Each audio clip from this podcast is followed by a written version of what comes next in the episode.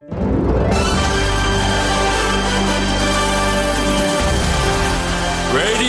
Nikkei.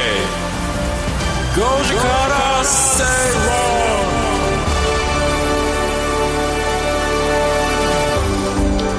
11月6日月曜日時刻は5時を回りました。皆さんこんにちは吉崎誠二です。こんにちはアシスタントの内田まさです。えー、今日はめちゃくちゃ暑かったですね11月と思えない暑さで。ここ3日間ぐらい暑いですね。ね湿気も多かったんで今日は東京はね。いや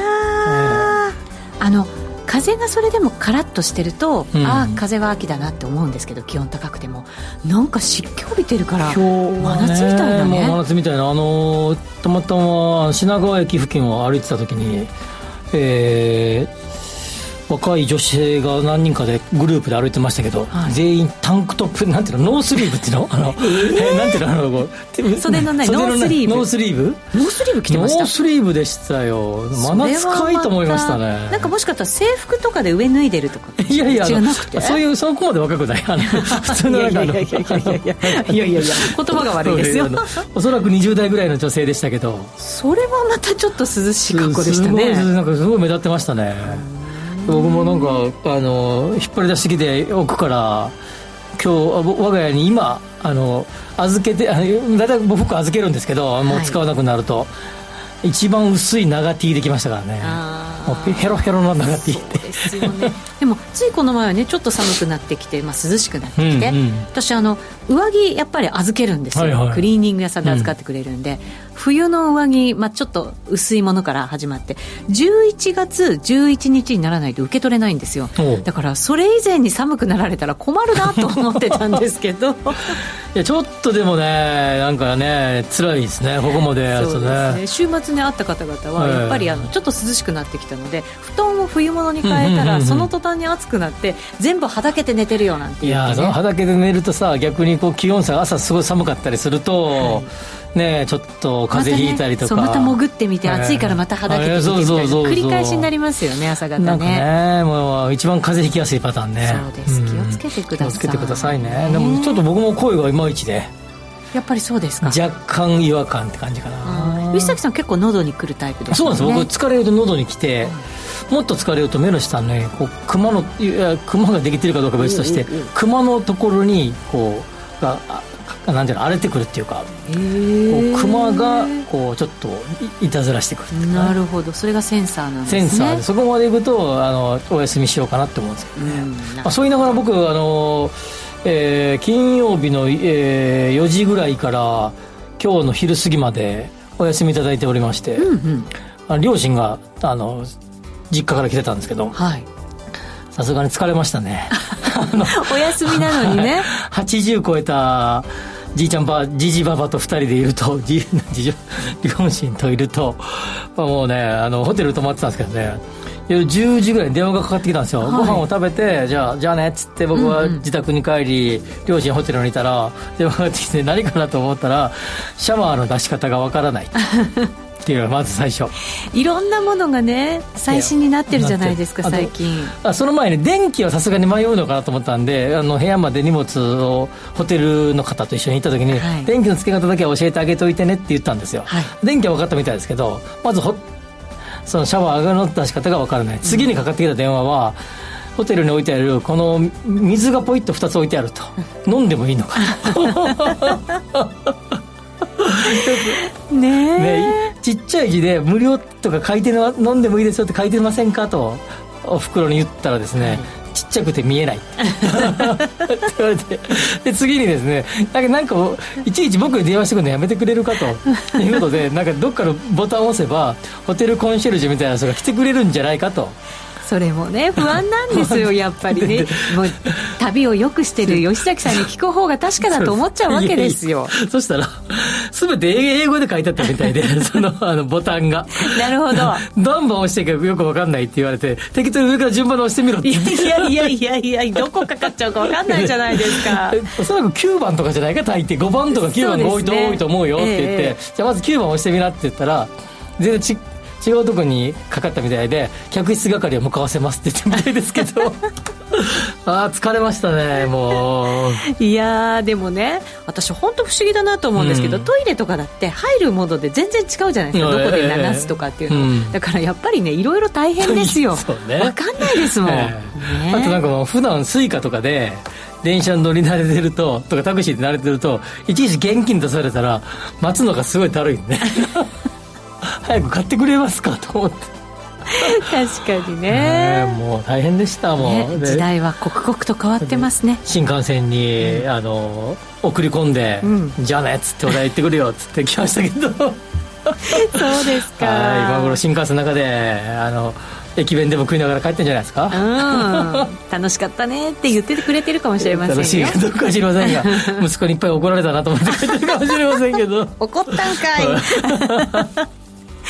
まあねでもいいですよ。親御さんいる間にやっぱりいろいろね,、あと何回ね東京でね、うん、まあ普段あの関西にいますけど東京で何回ぐらいその、うん、なんていうかなあの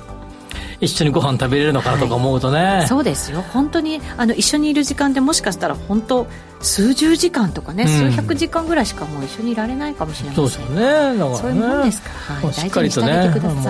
好きなもの食ったらいいよって言ったら、うん、ああのまずまず何が食べたいって聞くと何でもいいよって言われて 何でもいいよじゃ選べないんだけどとかっつって。もう可愛いもんです、えー、もう明日の朝までこの話できるから、はい、この辺で打ち切ろうそうですね。オープニング長いよって怒られちゃいますからね。はいこの辺りにしておきましょう。今日のメッセージあなたが応援しているものまた人を教えてということではい、はい、そんなテーマでツイートしていただけると嬉しいなと思います、うん、いますかね？応援している人応援しているもの、うん、うん、ちょっと今私も、えー、思いつきませんが。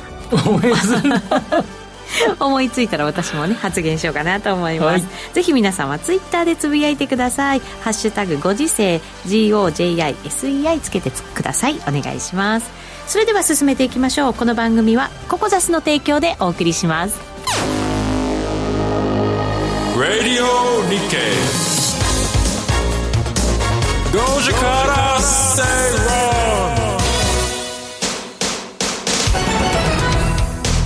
まずは経済マーケットニュースフラッシュでお届けします。最初のニュースです。新型コロナウイルス化に伴うオフィス需要減に歯止めがかかってきました。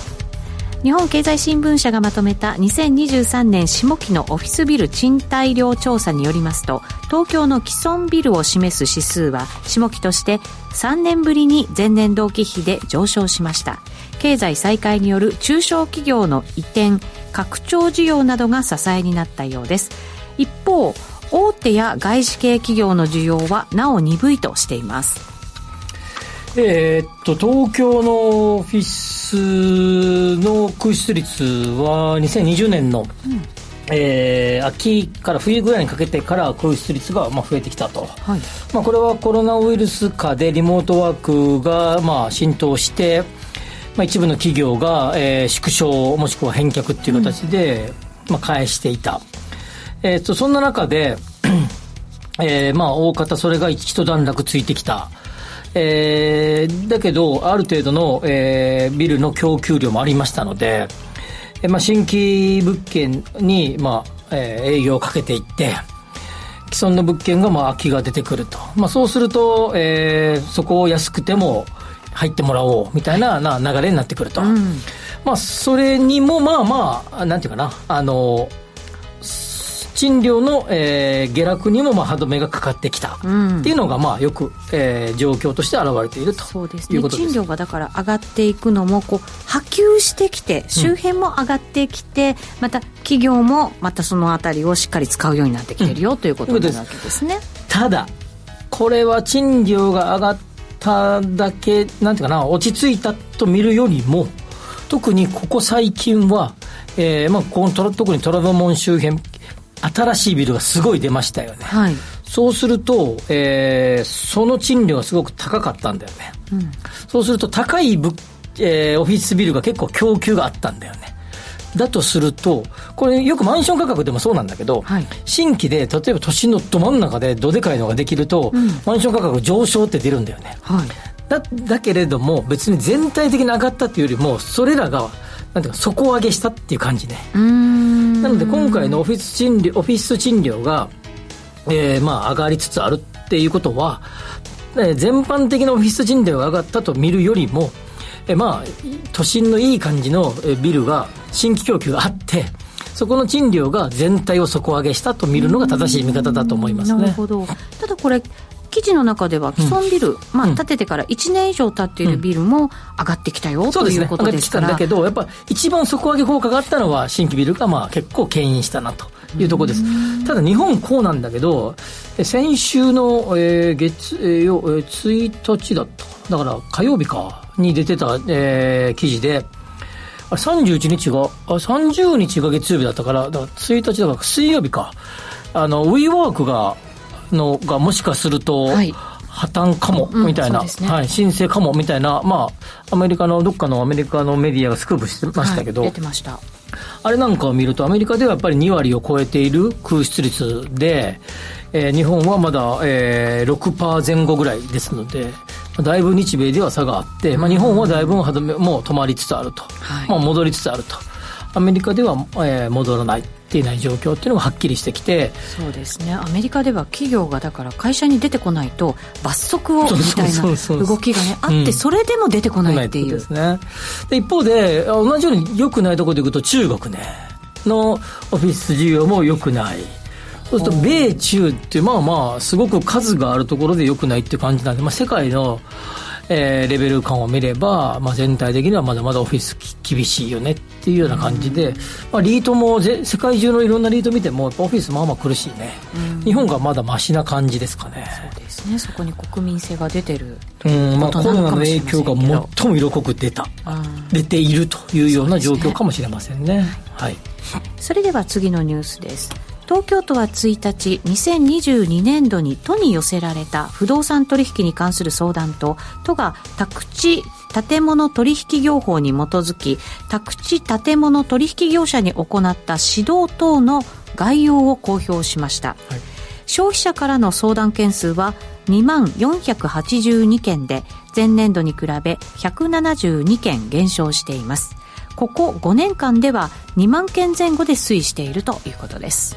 あのー、宅地建物取引、まあ、いわゆる不動産業者ですね、はい、宅建業者に対する、まあ、宅建業は宅建業者はえー、各都道府県に申請を出しますので、まあ、都がか東京東京の場合は都が管理してるわけで、まあ、そこにいろんな、まあ、こんなこと言われちゃったとかですね、まあ、こんなことはどうなのみたいなこと、まあ、うん、まあ、要はクレームですよね。はいまあ、許認可主体である都に対するクレームが、まあ、えー、2万件前後ずっとありますよ。で、トップは、えー、契約の前の相談、あるいは重説、重要事項説明のことなんだけど、一方で、賃貸借の、えー、敷金、あるいは現状回復については、3800件もあったね。おこれがプ賃貸借に関する相談では、うん、はい、うん、そうですね、まあ、これが圧倒的に多いということで、まあ、東京都はいわゆる東京ルールっていうのを作って、えー、この問題についての取り組みをずっとしているんだけどそれでもやはりですね、まあ、現状回復に回復に関する、えーえー、なんていうかなそれぞれの言い分の差があると。例えば、えー、いろんなものの、えー、劣化絨毯が劣化したとかカーペットが劣化したとか、はい、これは基本的に、えー、ガイドライン上では家賃に含まれるというふうに見なすし、うん、6年間住むとですねあその物件に。そこの原価償却が、えーと、一応これゼロにならないんだね。1円っていう扱い、まあ、技術上のゼロ円だよね、うん、だから6年間以上住むと、えー、現状回復の必要なしと。あるいはよほどよほどですね、故意的に何か切りつけたとかちょっと別とすればなしというようなガイドラインがあるんだけど、まあそういうことを、えー、なかなかご理解していない入退去の立ち会い業者さん。入退去立ち会い業者って管理会社がやればいいんだけど、はい、リフォーム会社に外丸投げし、ちょ行ってきてっていうのがあるんだね。ええー、そうなんですか、ね、私管理会社がやるものだともちろん管理会社もしくは管理会社から言われたリフォーム会社さんがリフォーム会社の立場になってみたらいっぱい修理したい、ね、それそうですよね。ね そりゃダメですよ、ね、とかもあるみたいまだまだあるみたいで減ってるみたいですけどね。まあ、そういうこともあって、えっと、この手の現状回復についていろいろはかなりガイドラインも出てるのでネット検索していただくとえー、それぞれこんな時はこうだああだって出てきますからもう今ほら11月でしょ？12月、1月、2月、3月っていうのは入退去が多い時期だからね。そうですね。引っ越しがね、はい、移動が多くなる時期なんで、ね、ぜひ借りられている方は、えー、この現状回復におけるガイドラインと検索していただいて、はい、見られたらいいんじゃないかなというふうに思いますね。はい、わかりました。私も見てみよう。はい。はい。それでは3つ目のニュースいきましょう。東京都練馬区の石神井川沿いで進められていた石神井公園団地の建て替えプロジェクトが完了しました。7階から8階建て8棟の分譲マ分譲マンションブリリアシティ石神井公園アトラスが2023年9月28日に竣工。東京建物と旭化成不動産レジデンス UR リンケージからなるじ、えー、事業協力者 JV 共同企業体ですね、えー、石神井公園団地マンション建て替え組合が手掛けたということです、はい、これあの団地の建て替えということで、えー、このプロジェクト23区では最大規模ということで、まあ、今回、まあ、前回さ、うん、あの建て替えなかなか進んでないって話したじゃないですか。はい、しましたね。ちょうどあの日本経済新聞が1日に、えー、この記事を出していたので、はい、いやいやいやと、まあまあ、東京の中でも、少しずつはあるんだよっていうことをまあ言おうかなと思って、まあ、この記事をまあ取り上げたというところです。で、えー、まあ、あの、これ、あのー、えー、っと、東建東京建物さんね、と、えー、アトラスなんで、旭化成レジデンスね、が一緒に手がけたっていうことで、まあ、一部はだから分譲で売却、うん、一部は、え地権者の方がそのまま進むと、はい、いうことで、まあ、今回、権利者の方々が多く、そのまま進むことになったということで、まあ、うまくいった例ね、はい、まあ、うまく実際わかんないけどね。どんなトラブルがあったのか細かいところまでは書いてないけれども、まあ、形的にはうまく建て替えすることができた。ただこれは、ある程度、えー、容積率の変更したりとか、いろんな、えー、緩和を設けたりとかして、まあ、かなり、えー、いろんなものが譲歩された上で、はい、えー、これが成立したということで、まあ、結局こういう情報みたいなものがないとですね、規制のまんまでやると、なかなか古い団地の建て替えは進まないというような現状がつけて取れるんじゃないかなというように思います。もともとこれ UR の団地ですね、それを建て替え計画というところですね。はい前にあの大手建設会社の方に話聞いたときに、はい、やっぱり昔建てた団地って、ね、やっぱり建て替えが進まなくて大変で、うん、ただやっぱり建てた側の責任もあるので、うん、建てた側がやっぱり責任を持っていろんななんか手配を行っていくっていうのはやっぱりその住んでた人たちとのその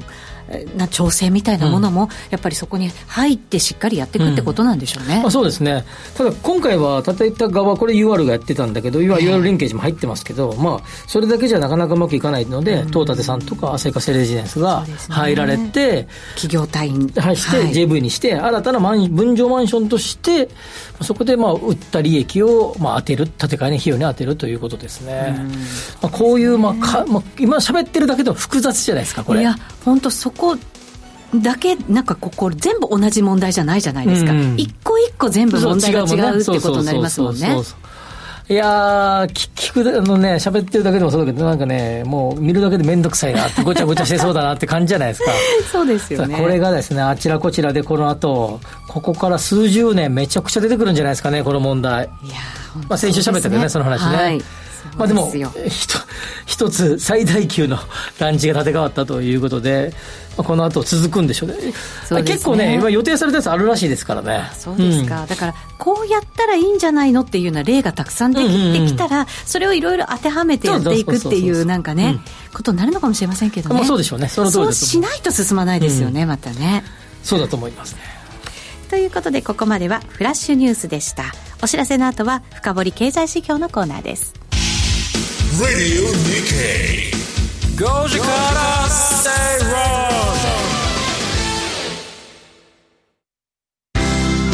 論人生100年時代あなたはどんな人生を描きますか?お金に困らない人生にしたいやりがいのある仕事に就きたいお気に入りの間取りの家に住みたい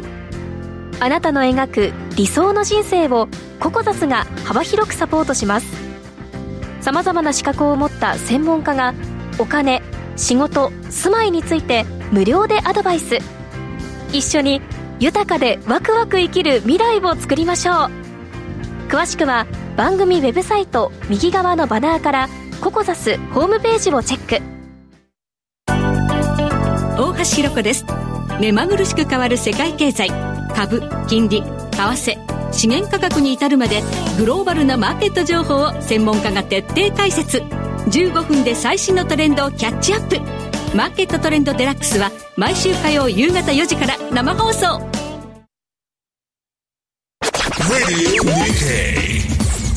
Cat, say wrong. さて今日はツイッターあ X で、ん。はい、あなたが応援しているもの人がいたら教えてということで募集しています。構造さんからね、はい。吉崎さんウッチーさん皆さんこんにちは。こんにちは。応援しているものですか、いろいろありますがここはこの番組5時から正論です。とお？模範回答しておきます。模範回答会。模範回答で来てる構造さんもいれば、うんえードリル師匠はですね私はウッチーを応援してますということで俺も応援してくれよドリル師匠というコメントしておきましょう。そうか。ありがとうございます。頑張らないと。はい。ねはい。私はねあドリル師匠ほら政治がいないと何にもできないわけじゃないと、あれなんだろうこれなんかいろいろ書いてくれてますあよのうちの袋の言葉を、あなんかなーそうかそうか。ありがとうございます、まだまだ募集しています。これあの清さんかな、うんこあのこのジングルのねうん「5時から正論」っていうのが好きだと来てますよ。ありがとうございまうん。すジェイドさんですね。ありがとうございます。あそうかそうか。はい。はい、うん。嬉しいですね、はい。ちょっと他の番組とは違ったね雰囲気ですもんね。そうですね。ジングルとかね。ははい。い。さてじゃあこの時間深掘り経済指標のコーナーです。今日はですね住宅着工戸数の低下と要因について吉崎さんに伺っていきます。はい。あの昨日かなあのニュースで結構大きくニュースが取り上げられてたニュースがあって、はい。えーあ日本えーこれか。あれ？ちょっと待って。日本経済新聞のニュースがあってねあのけ今日の日本経済新聞3面かな、あの近年、えー資源高によって、えーここ10年でも最も少ないはい。住宅着工件数になりそうだみたいな、はい。まあ、その解説が結構載ってました、はい。まあ、そのことについてはここでも何度か触れたと思いますけれども、はい。えー9月分の住宅着新設住宅着工戸数が出ました、はい。えー月末に10月末に、それを見るとですね、えー総数でもですね前年同月比で、えー6.8%のマイナス。6.8%マイナス。持ち家はですねマイナス12.3%かな。持ち家がねひどいんですもんね。はい、もうついに久々に2万個割れですよ、うん。そして貸家がですね、えーマイナス2.9%ただ貸家これマイナスなんですけどえー、とじほぼほぼ3万個ぐらいあるんだよね、でこれ貸家のマイナスは去年の9月多かったんだよね。プラス去年の9月がその1個前の年から見ればえーね、8%, 8.4%のプラスなんだあーハードルが高かったってそうですことです。ねということね、はい。なので8月9月マイナスが出てるんだけど去年の8月9月多かったのは、まあ、反動と見てもいいんじゃないかなと。なはい。実数的にはかなり多い、そうですよね、はい、数字になってますと、えで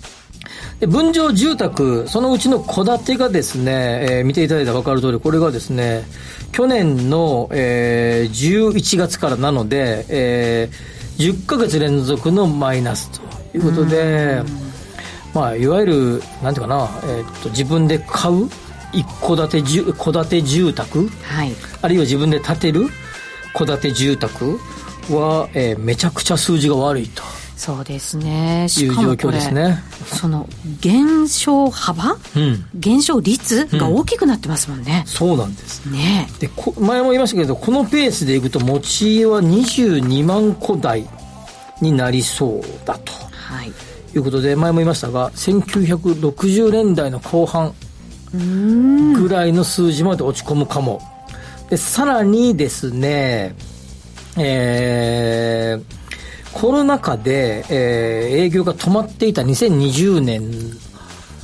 3ヶ月か4ヶ月住宅展示場とか止めてましたから。はい。あの時よりもかなり悪い。なるほどね。でこれも言うまでもなくですね、えー、一般消費者の方が買われるこの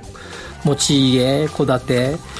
は、えー、工事費がすっごい上がってるから。資材も高いし人件費も上がってるし工事費デフレーターっていう数字があって、はい、これの数字を見ればえー、ウッドショックがうんぬんって言われていた21年の半ばからすごい上がってるんだけど、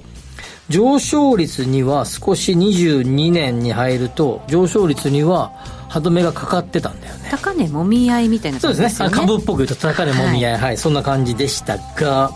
それがここに来てですね、ここ3か月間ぐらい、また再び上がって、えー、なんていうの？もみ合いからまた再び上昇。上抜けみたいなね、あそうそう株でいうとそうそう。上値追いみたいな感じですね、になってきて、はいでそうするとさもう一段上がるってことでしょ？これ。そういうことですね。レンジが変わって切り上がってということですよね、株でいうと。はい、いうことで、さらにこのところのドル円相場見てもですね、まあ、150円じゃないですか、ざっくり今も。まあ、そうですね、今は149円台ではありますが。まあ、まあ、ざっね、大谷翔平がいくらになるかも全部150円計算だもんね、今ね、見てたらね。そうですか。はい。テレビニュース見てたら、150円ってこと。だってちょっと前まで140円台だったでしょ？前半ぐらいでしょ？いや、そうですよ。でこれから150円計算で全て物事を考えていくとなれば海外からの輸入資材が頼っている、えー、住宅資材をを考えればこれは下がる可能性は極めて低いと、いうことで加えて、はい、何度も喋ってます通り物流費が上がっている。さらに物流費は上がる気配しかない。そうですね。あの鉄鋼会社が作った鉄鋼をこうね、うん、物流で配送し、うん、業者に運んでもらうじゃないですか。その料金も上げましたからね。それがかなりの額やっぱりこう配送業者が上げてきたってことですからそれ全部丸飲みですからね。それやっぱり価格に転嫁されますよ。工事現場ですから、うん、例えば木材業者さんの材木店を建て替えたらそ目の前の材木を使えばいいかもしれないけどそんなのありえほとんどありえないですねいやそうですよ。どっかから運んでこないと全部運んできますよね。全部運んできますからね。この周りのさあのビルの建築現建築現場見てたらトラックが出入りすごいじゃないですか。ねえ。ピーピーって、ね、そうそう。くたくしのと止められたりするじゃないですか。しますしますどれだけ工事現場には物流が関わってるかってことでね。そうなんですよね、そうするとですね、今年の持ち家、あるいは分譲戸建て、相当苦戦で、さらさあここから突っ込んで考えるといろんなハウスメーカーさんいろんなデベロッパーさんお話を聞いてると、はい、さっきね、えっと、誰かがねコメントされていたけど三井不動産の例ね。あそうそうえー、見てるとアメリカの不動産収益全体の3分の1ぐらいまで上げるとかって。これ別のハウスメーカーさんで聞いてるとえー、まあそこの会社、賃貸住宅の上とか低い会社が、で、分譲戸建てとか持ち家比率の建設建築比率が高い会社ですけれども、このままじゃ厳しいということで、賃貸住宅の強化をするというようなハウスメーカーさんもありましたね。はい、つまり、えー、一般住宅向けはもう今もう本当大変というような感じ。さらにマンションはここでも何度も言ったように敵地がなくなってきていて敵地の取り合いになってくると。はい、とすると新築マンションの価格はまず一つは原材料費が上がっているので必ず上がる、うん、加えて平均価格を取ると街の真ん中でマンションがた街の真ん中狙いでデベロッパーをやっているので平均単価は絶対に上がると。はいいうこと絶対がついちゃいまこれこれは絶対でしょうね数か年は。郊外なんかでやってても合わないということね。いやそうです、ね、だったら高い値段でも買ってくれそうな街の真ん中のいいマンションを作ろうと、はい、数億円でもみんな買ってくれるんじゃないかそこだったらと。いうような狙いをデベロッパーは考えてると。20少なく見ても25年ぐらいまではこの傾向と。なるほどね、そうすると全体の相場もやっぱりなかなか下がりにくいってことになりますよね。ねまあ、今日でもハウスメーカーさんの one、two、1、2の会社さん見てると、株価めちゃ上がりしてましたけどね。上がってましたよね。すんごく上がってましたけどね。ね今日全体相場もね、高かったんですけど。まあ、やっぱでも海外ウェイトが高い企業だね。ハウスメーカーも強いところは。はい、なので海外不動産にどう目を向けていくのかっていうのにまあなんか目線が変わりつつあるのが最近の状況かな。なるほど。はい、はい、ということでございます。以上深掘経済指標のコーナーでした。お知らせの後はワクワク人生ここザスタイルのコーナーです。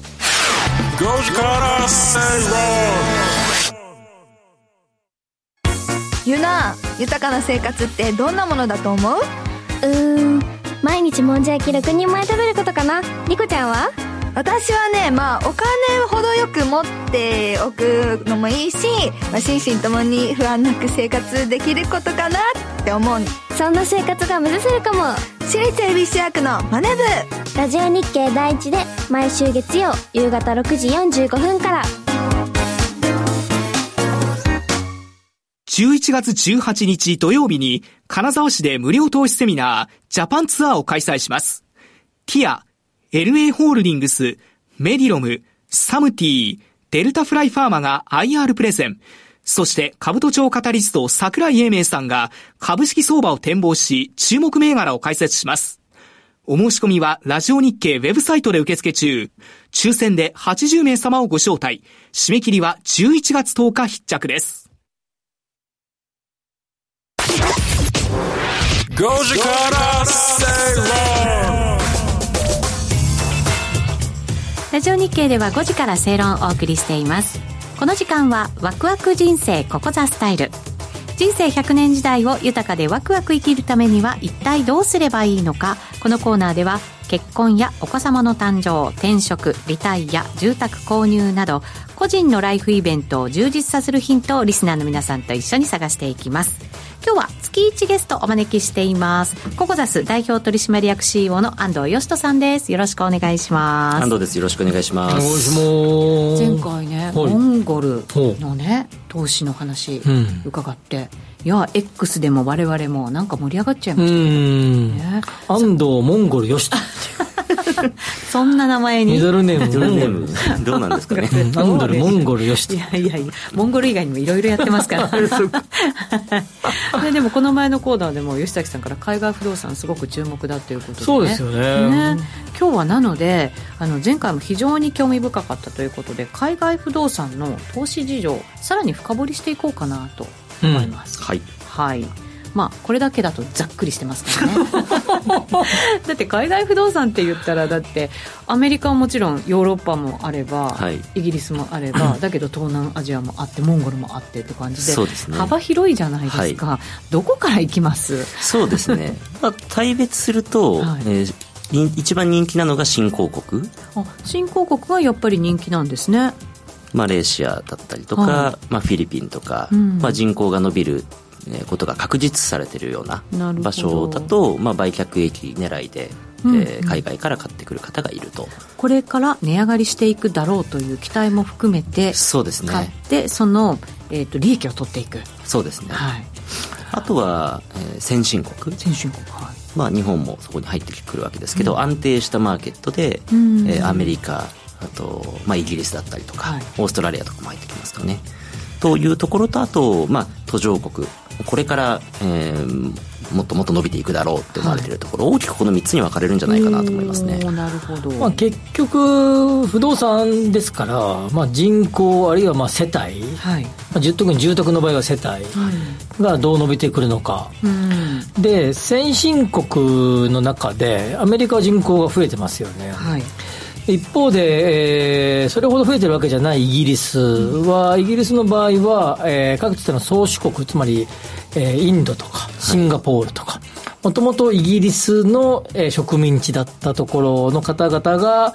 えー、例えば息子さんや娘さんを大学に行かせるとか、はい、そういうことで、えー、潜在的に、えー、人口が増える、あるいは居住人口が増える増える可能性がある。なるほど。はい、あるいは先進国でいうとベルリン、エロリンの海外不動産としてはかなり人気だし、利回りも低い、はい、低くても買われますが、ドイツは、まあ、ご承知の通り、移民が、まあ、移民いろいろ問題がね、ネガティブ問題もありますが、すね、移民がまあまあ多いと。いうところもありですね、特にあの東ドイツ、まあ、ベルリンは東ドイツの中にありますから、うん、まあ、そういうところではこれから伸びてきそうだ。という先進国の中で、まあ、日本はその中では若干、うん、まあ、移民期待できない、人口期待できないっていう中で、まあ、先進国投資の中では厳しいかなっていう感じですよね、うん、どんな形にしても人口、また世帯が増えていくところっていうのにお金が流れやすいということなんですね。はい、さっきの、えー、マレーシアとか、えー、とインドネシアとかって、まあ、一昔前すごく流行りましたねタイとかね。そうですね、はい、めちゃくちゃ流行りましたけれども、はい、まあ、ある程度、まあ、まあまあ今それの後半に来ていて、まあ、さっき安藤さんがおっしゃられたその中でもこれから来そうな地域、うん、例えば、まあまあ、前回喋っていただいたモンゴル、えー、あるいはバングラディッシュとか、うん、まあ、そういうような、えーまあ、これから来そうなエリアはなかなかあのいろんな所有権の問題とかのハードルは高いんだけれども、あるいは融資がどうなのっていうハードル高かったりするんだけれども、まあ、狙い目というふうに見ている方が多いというのが、まあ、ざっくり全体像かなって感じですよね。そうですね、まあ、今、吉崎さんおっしゃったように、今から、まあ、8年ぐらい前からですかね、例えばフィリピンのマニラとか、はい、あと、えー、クアラルンプール、マレーシアですね、あとは、えー、カンボジアのプノンペンとか、うん、この辺はもう相当流行ったんですよ、えー、タイ、シラチャとかね、はい。まあ、いろいろ聞きましたし本とかもいっぱい出てましたもんね。そうですね、まあ、日本企業はね結構し行った行ったところも結構あるからね。そうですね。企業が進出したりとかしたところ、トヨタが出たとかね大企業出たとかね、うんうん、なのでもう十分上がってるんですよね。あ上がってるんですね。なので個人投資家さんのサイドでこれからアップサイド狙っていきたいなってなってくると、はいまあ、あの人口伸びるのも間違いないので中長期で持っておけば上がるとは思うんですけど、はい、まだまだこれからの国に皆さん目を向けてるっていうところがありますね。できれば安く買いたいですもんね、うん、そうなんですよ。ただ安く安く買うってことはエグジット狙いってことでつまりそれはあのどっかで売却益を取ろうってことでしょ、はい、もちろん。売却益を取ろうってなるとあとインカムゲインをあの賃料収入を取りたい、うん、賃料収入も上がる可能性がある。っていうことを、そう考えていくと2つポイントがあって、はい、まあ、まず購入の時に、まあ、融資がつくかどうかってちょっと一旦これ置いておいて、はいえー、持った後はですね、まあ、管理がちゃんとできるのか、これは、えー、賃料収入が入ってくるかどうか、とい。うところが一つ。うん、もう一つは、えー、キャピタルゲインを得るためには、セカンダリーマーケットが必要で、うん、手放すところが、公平な、公正公平なか形で手放すような市場が存在するのか、はい、というところが、まあ、不安視されていて、それが整っているエリアになんかで行くと、かなりやっぱり有望と見るべきなんじゃないかなと思います、ね、なるほどね。だから、まあ、人口世帯が伸びているところまただからそういうなんかこう人口が増えてくるビジネスみたいなものがしっかり成り立っているところでなきゃいけませんし、うん、そうですね、セカンダリーもしっかりしてなきゃいけない。なんか一番怖いのはその投えっと、セカンダリーで売却するときに次の投資家さんがまた買う、うん、で投資家投資家のマーケットですと要はその実需のニーズではないんですよね、できればその現地で家を買う。っていうところで手放すっていう方がニーズがいくらでもありますから、そういう国を狙っていくっていうのが一つ、いやワンダさんそれをねもっと大きなこと言った方がいいと思うね。すごく大事なところなんだよね。そうですね。みんな投資家投資家で投資家が次買いそうなところにそうするとね言い方悪いけどだんだんババ抜きっぽくなってくる、ババ抜きなんですよ、はい、これは。そうなんですよ。確かにそうですよね、はい、でもそこにしっかりとなんかこう地に足をつけて根、根を張って住んでいくっていう人たちが増えれば増えるほど安定したマーケットになってきそうですよね、はい、そうですね。なのでそのリゾート地とかよりももともとそこに住んでらっしゃる方たくさんいる場所の方がやっぱり安定感はありますね、うん、たくさんいてなおかつ成長さらなる成長が見込めるところそうですね。住環境が今現在いまいちで住環境が整うような時に投資マネーとしてお手伝いをするみたいな形で整った時には、えー、住環境整った状態でそのエリアに住んでる方に買っていただくっていうようなイメージだよね。そうなんですこれ結構重要なところなんで海外不動産投資で。なるほど、ただ本当に絞っていくと難しい話ですよね。そうなんだよねこれ、うん、そんなに多くないっていうところと、うん、あとえー、先ほど吉田さんがおっしゃったその誰が持てるのかみたいな外国人のその所有の規制とかがかなりありまして、うん例えばその土地分土地の持ち分をちゃんと持てるエリアって結構限られてます、はい、あのモンゴルもちょっと違いましたよね、建物の所有権ですね、ね、そうですよね、まあ、ほとんどのあの新興国が建物の所有権だけ。へでインドネシアとかは建物の所有権も持てない。登記ができないので、うん、そうなんです誰かを立てなきゃダメなんだよねそうですね、うん、でまあ、あのだその人のお金かお金を渡して。ちょっと怖いですよね。そうそうそう例えば内田さんっていう人がインドネシアジャカルタに住んでる方といる人すれば内田さんが持ってることにしてもらうということ。で内田さんの名義で登記してもらうってこと。はい、でここで握り合うってことね。なるほどね。でもなんかどっかでそれ誰かがね逃げちゃったりとか そういうことがあった場合ってやっぱぐっちょぐちょになっちゃいますよねそれね。なので、うん、現実的ではない。めっちゃ聞きますよその方がなんか悪さするってそれだからめっちゃちゃんと選別して、投資先決めないと危ないですよね、ここなんかすっごい成長しそうじゃんみたいな感じでやっちゃうと、はい、とんでもないことになる可能性もある。そうですね。まああのやはり海外不動産ってリターンが大きいんですけどその分リスクの部分っていうのもありますので、はい、えー、まあ、間に入ってくれるエージェントの会社エージェントの個人エージェントから買うっていうのは多分ないと思うので、えー、エージェントの会社が最後まで責任を持って仕事をしてくれるのかどうか、はい、ここができないとその書類のやり取りとかあと先ほど言った管理の話とかこういったところで不備が出ると本当に困ったことになってしまうと、はい、ここは本当に要注意ですね。そうですよね。そうするとじゃあまあ安定を求めるのか成長を求めるのか、まあ、結局リスクリターンのバランスはあのある程度イコールであるってことですよね、うん、そうね、はい、あとモンゴルとかで管理ってどうやってやってる管理は、えっと、結局、まあ、例えばうちとかでいうともう現地の法人があるので、うん、まあ、現地で管理をしてでこっちとつなぐっていうようなやり方なので。でも向こうは、えー、っとななんだっけモンゴル通貨なんだったっけ？トゥグル。トゥグルク。はい。だから現地の人はトゥグルグ通貨で払うわけだよね。そうですね。で投資家は円でもらう。あなのでやはりですね、えっと、基本的にその通貨の変動リスクここを、えー、日本国内の投資家さんが追うっていう話になるので、うん、まあ、これ変動リスクなので、うん、円安になれば円ベースで資産が増えますし逆にいけば減ってしまうという、はい、そこも加味しないといけないので、うん、やっぱり通貨も見なければいけない。いや、見なきゃいけないもの結構ありますね。はいで、えっと、海外不動産興味あるなっていう方の、まあ、おすすめとしては、はい、あの最近小口のクラウドファンディング、はい。えー、例えば一口10万円からできますよとかこれで投資対象が海外っていうの増えてきてるんですよ。えー、クラウドファンディングで投資するんですか？そうです。なんで、えー、国内の投資家さんの、えー、一口例えばまあじゃあ100万円で、えー、100名の方で1億円。これで物件を買うみたいなそこから入って勉強していくっていうのがステップとしてはいいと思いますよ。それって大丈夫って思っちゃうんですけど。あの、えっと、運営母体次第ですね、運営母体、はい、はい、大手の、まあ、財閥系の不動,、えー、不動産デベロッパーとかがやってるところから入るとへえそういう人たちも、まあ、その大手のデベロッパーの人たちもそうクラウドファンディング、まあ、小口子でやってたりするんですね。結構増えてきてますはい、まあでも本当ここ最近だよね。本当最近。最近、うん、不動産のまあ証券化みたいなのマーケットが非常に盛り上がってきているので、はい、まあそれで投資家の窓口を増やそうみたいな動きなので、まあ、そこに素直に乗ってみるっていうのは一つありかなと思いますね、うん、そうすると、まあ、ある程度の少額な金額で、はい、入れて勉強もしながらということになるんですね、はい、まあ、まずあの触れてみないとわからないところが多いと思うので。なんかね金額が大きいとちゃんと調べてって思うんですけどそうですね。ねそう言ってる間に時間が経ってああ上がっちゃったよみたいなになるじゃないですか、まあ、値段が上がってきたら情報も増えるしリスクも減るので、はい、やっぱりそこはバランスが一致しているのでそうです、ね、大きなリターン取りたいんだったらまずちょっとやってみてで一生懸命、まあ、勉強はずっとやっていかなきゃいけないんじゃないかなと思いますね。どういうふうにだから有望な地域探したりするんですか安藤さん？なんか私その自分の個人的な投資としてもあとその手掛ける商品としても、えー、両方の観点でいろいろ探してるんですけどもうエクセルに片っ端から 人口動態とかをあの入れて？入れて、ええ、でえっと、第一言語第二言語ぐらいまで入れて、うん、でフィルターかけながら融合国を探してます。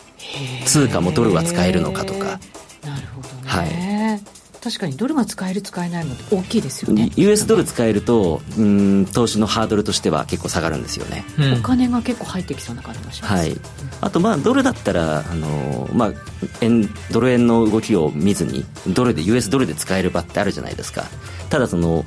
えー、その国だけの通貨ってなってくるとあのやはりそこはチェックしていかないといけないのでもうエクセル管理ですね。モンゴルってどれでもやり取りできるんですか？いやえー、っとトゥグルグが多いですね。はい。なんでまあそういう意味で言うと円とトゥグルグの動きっていうのはもう毎週ウォッチしてますね。へえ今今どんな状況なんですか？円安ですあそうなんだ、はい、一緒なんだやっぱり。一緒です。はい。なので円ベースで言うと、まあ、増えていくような状態なので、まあ、それを喜んでいいのかちょっと分かんないですけどね。あ確かにね。円ベースで円円安円ベースで減っていくってこと？えっとトゥトゥグルグにとしてたくさん持ってます。あ持ってれば、はい、そういうことかそういうことか。トゥグルグを増やしていってるので、はい、なるほど。なるほどな。切ないね。切ないですけどね。ここでも円安ですか？そうですよね。東南アジア諸国の例えばインドネシアルピアとか、もうどれに対しても円安ですよね、ルピア今どれぐらいなのこれもう。逆に円安になってなかったらその国に投資するのちょっと怖い感じがしません、うん、そうですね。ですよね、はい、今の状況からいや僕なんかさっきのあのインドネシアにちょっととあの持ってますけど、はい、あの振り込まれてきてますけどどんどんじゃあの全然見てないけど。とコロナ前からするとですね30から40%ぐらい円安になってるので2017年か8年に通してですかね。あもう40%ぐらい円安になってます。あそうですか、はい、じゃあ今度ゆっくり見てみようかな。換金するのもありかもしれない。投資してるのに見てなかった吉崎さんあのいくらいくら振り込まれましたよって振り込まれたかどうかは見てましたけど。なるほどね。あのそれがいくらか換算しては考えてなかったってことなんですね、はい、そんなに今ルピア強くなってんだ。強く円が弱くなってんだ。円が弱くなってます、はい、まあでも吉崎さん今ちょっっと色めき立った感じがね。ちょっと嬉しくなってね。そうですよね。忘れたぐらいがちょうどいいですよね。がぜテンション上がってますからね、はい、はい、またちょっとこの海外投資ね、うん、不動産投資いろいろ教えていただこうと思います、はい、ここまでのゲスト、はい、ココザス代表取締役 CEO の安藤義人さんでした。ありがとうございました。ありがとうございました。ワクワク人生ココザスタイルのコーナーでした。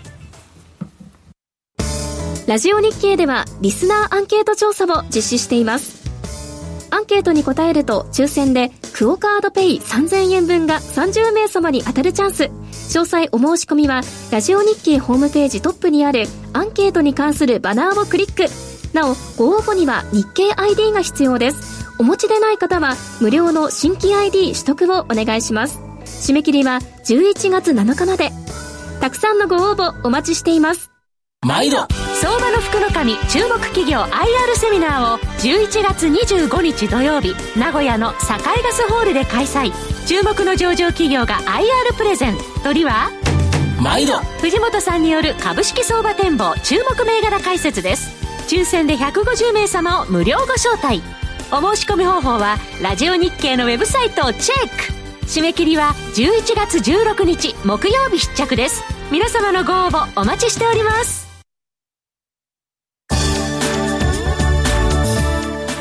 構造さんからモンゴルバングラディッシュ。もう自分の想像が追いつかない地域。